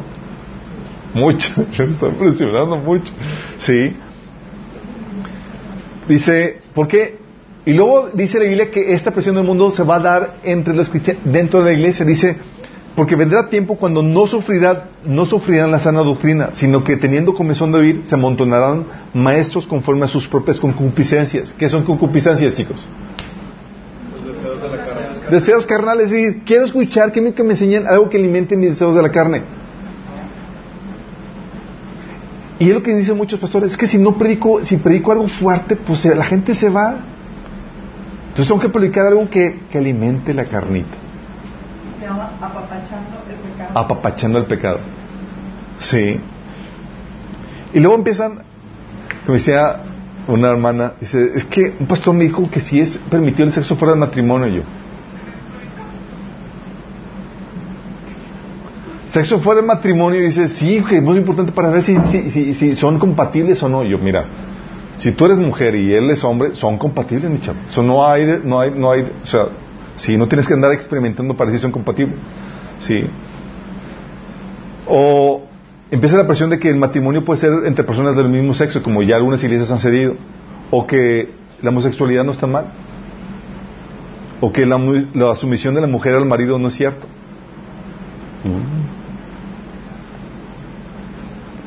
Temas escabrosos, chicos, que no todos quieren tocar. Pero ahora tienes que hablar la verdad. Sí. Y en esto, chicos, tienes que llevar a la gente a que no caiga en religiosidad, pero tampoco caiga en libertinaje. ¿Por qué? Porque hay muchos cristianos que, que con tal de, evitarlos que caigan en pecado, tiran al bebé con, ¿Cómo el dicho? Nadie se lo sabe. Ok, cambiamos de dicho. No sé cómo ocurre ninguno. Pero bueno, tratan de, prohibir todo para evitarte una, problemática. Por ejemplo, dices, oye, como hay películas malas, pues ya mejor satanizo todo el cine. Así ya te resguardo del mal. ¿Sí me explico? En vez de enseñarte a discernir. Sí. Porque la idea no es que caigas un libertinaje donde, ah, veo todo, cualquier película. No. Tampoco es caer en el otro extremo de, no vayas al cine. No. El punto es, aprende a discernir y escoger sabiamente. Sí. El que sepas que el cine no es del diablo no significa que puedas ver cualquier película. Ah, pues ya sé que no es del diablo. Ah, pues entonces ya veo cualquier película. No, mi chavo. Sí. El que sepas, por ejemplo, que el bailar no es del diablo no significa que puedas bailar cualquier canción y de cualquier forma. Por ejemplo, si bailas feo, mejor no. ah. Por ejemplo, el que, el que sepas que puedes tomar cerveza o vino no significa que puedas tomar sin importar el contexto o la cantidad. La marca. Y la marca, claro. Sí es.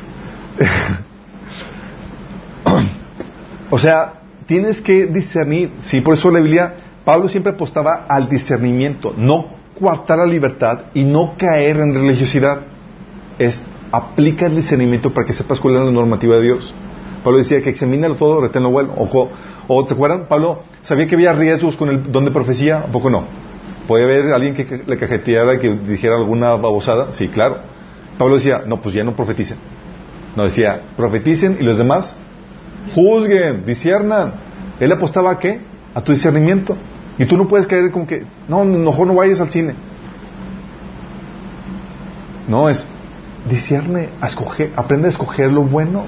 ¿Sí? Todo me es lícito, pero no todo conviene. Todo me es lícito, pero no todo conviene. Todo me es lícito, pero también no hay presupuesto para todo. Sí, dirán algunos. Y eso nos lleva, chicos, al asunto de guardar tu testimonio. Tú sabes que no puedes caer en religiosidad, perfecto. Pero tú tienes libertades en Cristo que tienes que guardar. Pero esas libertades son restringidas muchas por tu testimonio. ¿Conoces tus libertades? Genial. Pero guarda tu testimonio. La Biblia dice que, por ejemplo, en 1 Timoteo 3, del 2 al 7, dice, así que el obispo debe ser intachable, esposo de una sola mujer, moderado, sensato, responsable, hospitalario, capaz de enseñar. Luego dice, versículo 7, se requiere además que hablen bien de él los que no pertenecen a la iglesia para que no caigan en descrédito y en la trampa del diablo. O sea, que tenga una buena eh, reputación hacia los de afuera. ¿Por qué? Porque tú puedes, en tu libertad en Cristo, puedes hacer cosas buenas que parezcan malas. Y el Señor está a- enseñándote a considerar que debes de guardar tu testimonio. Ay, pero yo sé que esto no está mal. Pero no puedes hacer cosas buenas que estén malas. Por ejemplo, dice eh, 1 Corintios 8 del 9 al 12. Sin embargo, tengan cuidado que su libertad no se convierta en motivo de tropiezo para los débiles. O sea, Pablo reconoce, tienes libertad, sí, pero cuidado. La libertad está restringida o limitada a que no hagas cosas- buenas que parezcan malas, que ocasionen que otros se, se pierdan. Porque si alguien de conciencia débil te ve a ti, que tienes conocimiento, comer en el templo de un ídolo, ¿no se sentirá animado a comer lo que, está, lo que ha sido sacrificado a los ídolos? Entonces esa, ese hermano débil, porque en Cristo murió, se perderá a causa de tu conocimiento. Al pecar así contra los hermanos, hiriendo su débil conciencia, pequen ustedes contra Cristo. Por ejemplo, oye, tú sabes que tomar vino no está mal. ¿Sí? Sí sabes, ¿verdad? Ok. Una cervecita o algo de vez en cuando, sabes que no está mal. Pero si te lo... En un contexto regio, donde la gente no toma una, sino toma un six, y toma para, hasta para, para hacer bien trancas. Y te ven a ti en ese ambiente con los amigos del, del mundo y demás tomando cerveza, ¿acaso no van a pensar que tú, eres, que tú también te pones hasta atrás igual que ellos? Y tú sabes que estás tomando nada más un vasito y que te es lícito. Pero estás dando un mensaje completamente equivocado.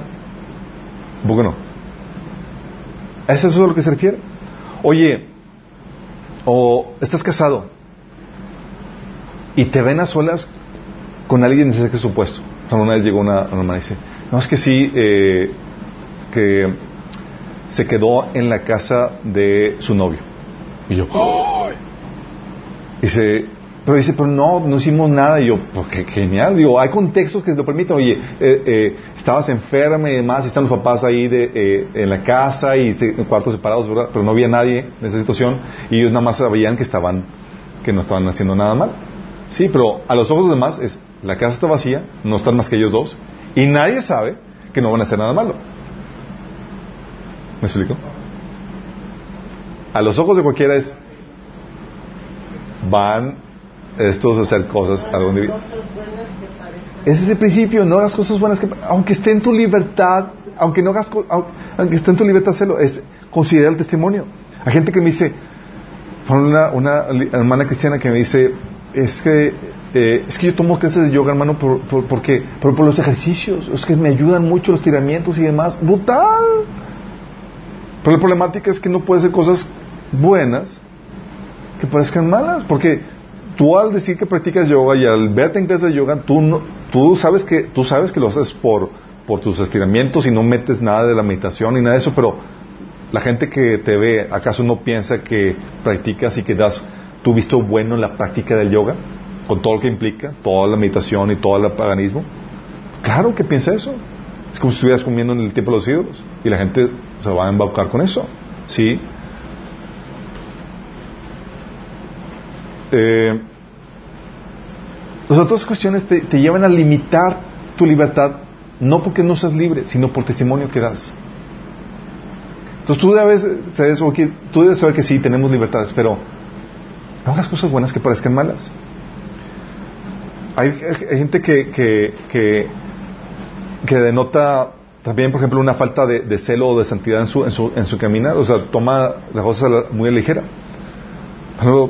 Oye, te ven que entraste a una película al cine y la película tiene escenas sexuales bien fuertes. Y no te saliste.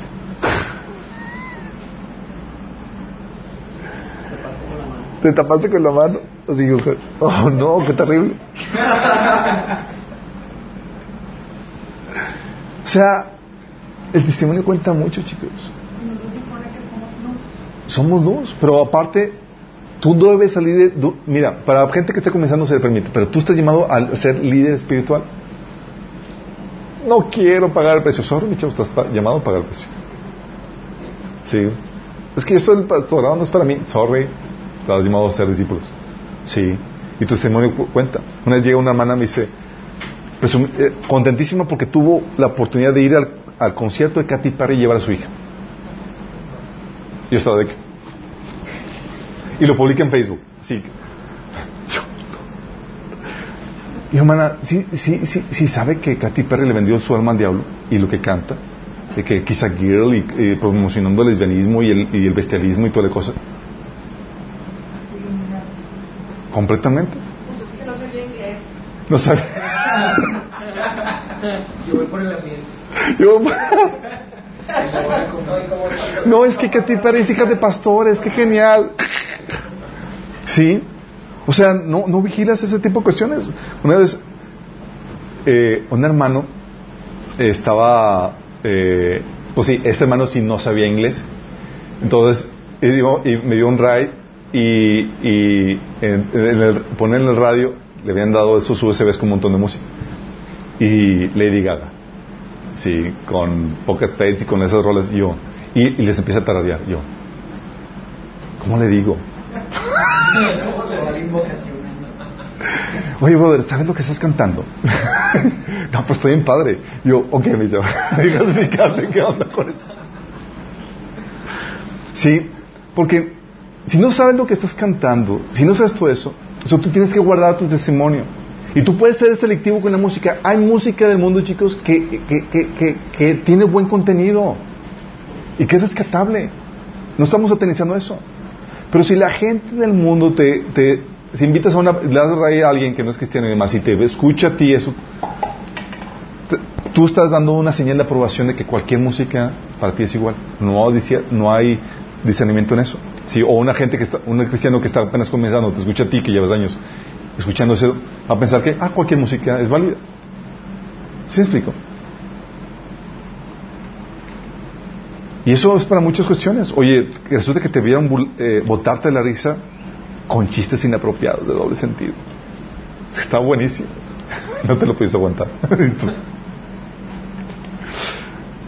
o te pescaron diciendo malas palabras. Sí. Aunque sea así las más ligeras. Pero en el contexto del mundo es, te pescan las ligeras y es, si dices ligeras, dices todas. Sí. Lo que voy es, dentro de, de esto, sí conoces tus libertades, pero tienes que guardar tu testimonio. No, no las cosas que parezcan malas y por tu liderazgo tienes que pagar un precio y sacrificarte por amor. Eso es lo pesado. Sí. Pero tenemos que salir de la, de la niñez espiritual y convertirnos en modelos para otros. Dice la Biblia que, que tenemos que aguantar muchos de los procesos a los que Dios nos somete y pagar un precio para poder dar un testimonio a los otros para que puedan seguir ese testimonio. Porque si hay algo que, que, que, falta en este mundo son roles o modelos a seguir. Porque no basta que, que tú prediques la palabra nada más. Tienes que mostrar el ejemplo en vida. ¿Sabes qué decía Pablo? Decía, imiten a mí como yo imito a Cristo. O sea, te doy la teoría, pero te doy, te presento en mi vida el modelo a seguir. Y te dice a ti, como joven, que nadie te menosprecie por ser joven. Dice al contrario, que los creyentes ven en ti un ejemplo a seguir. ¿En qué? En la manera de hablar, en la conducta, en amor, en fe y pureza. Es que soy muy joven. No, mi chavo. Tú puedes ser un líder espiritual desde ahorita, siendo un ejemplo a seguir. La gente necesita encontrar modelos a seguir. De hecho, por eso dice Pablo en, en Tito 2.7, dice, con tus buenas obras, dales tú, dales tu mismo ejemplo en todo. Cuando enseñes, algo con integridad y seriedad. O sea, la teoría, acompañada de ejemplo. Sí. Por eso dice Pablo, no sean tiranos como los que están a su cuidado, sino sean ejemplos para el rebaño, en palabra, conducta, en todo, chicos. Sí. Tienes que por eso, el camino del liderazgo, chicos, es, tienes, te, hace, te vuelve muy angosto. Si saben el, pasaje de Mateo 7:14 dice que estrecha es la puerta y angosto es el camino que conduce a la vida, y son pocos los que se la encuentran. ¿A qué se ve con que es angosto? ¿Por qué significa que es angosto, chicos? incómodo, difícil. O sea, no, tu rango de, oportunidades o de, opciones a, seguir se limita. No puedes hacer lo que, lo, que sea. Eres limitado en tu, en tu rango de, acciones. Tienes que santificarte a ti mismo. ¿Sí? De hecho, dice Jesús, Juan 7, 17, 19, dice, y por ellos me santifico a mí mismo para que también ellos sean santificados en la verdad. Dices, oye, ¿sabes qué? Por ellos, por causa de ellos me santifico, me guardo, me limito. Porque déjame decirte, Jesús podía haber hecho muchas cosas, pero no las hacía por, porque no estaban ellos maduros para entender. Y se limitaba en lo, que podría hacer. Por el nombre que llevas, chicos. Sí. Tú y yo somos representantes de Cristo. Y por eso muchas veces tenemos que dejar de hacer cosas que tú tendrías de libertad de hacer para no ser tropiezo a otros. Y tienes que aplicar en tu vida lo que predicas. 1 Corintios 4, 17 dice, con ese propósito les envía a Timoteo, mi amado y fiel hijo en el Señor. Él les recordará mi manera de comportarme en Cristo Jesús, como enseño por todas partes y en todas las iglesias. ¿Por qué mandó Timoteo? ¿Para enseñarles? Mandó un rol, un modelo a seguir. Él les va a recordar cómo vivo. ¡Vóytelas! ¿Por qué ese es el llamado de eso, chicos? Sí. Y es el costo del liderazgo espiritual. Y lo interesante caso es que no es una opción de si lo quieres pagar o no.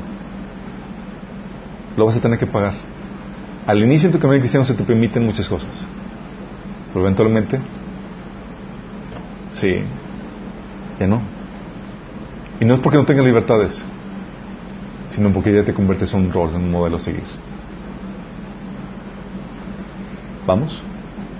¿Tengo una segunda oración? Amado Padre Celestial, gracias Señor, porque tú nos das una guía clara de cómo ejercer nuestro liderazgo espiritual, Padre. Te rogamos, Señor, que en este liderazgo que tú nos has llamado a ejercer, Padre, nos libres de caer en la religiosidad, no libres de caer en el libertinaje, Señor. Que no seamos movidos por la avaricia, Padre, y que guardemos nuestro testimonio, Señor, para que no seamos de tropiezo para otras personas, Padre. Ayúdanos, Señor, a ser unos buenos representantes de ti, Señor, porque llevamos tu nombre, Señor, que lo podamos santificar con nuestras vidas. Te lo pedimos, Señor, en el nombre de Jesús. Amén.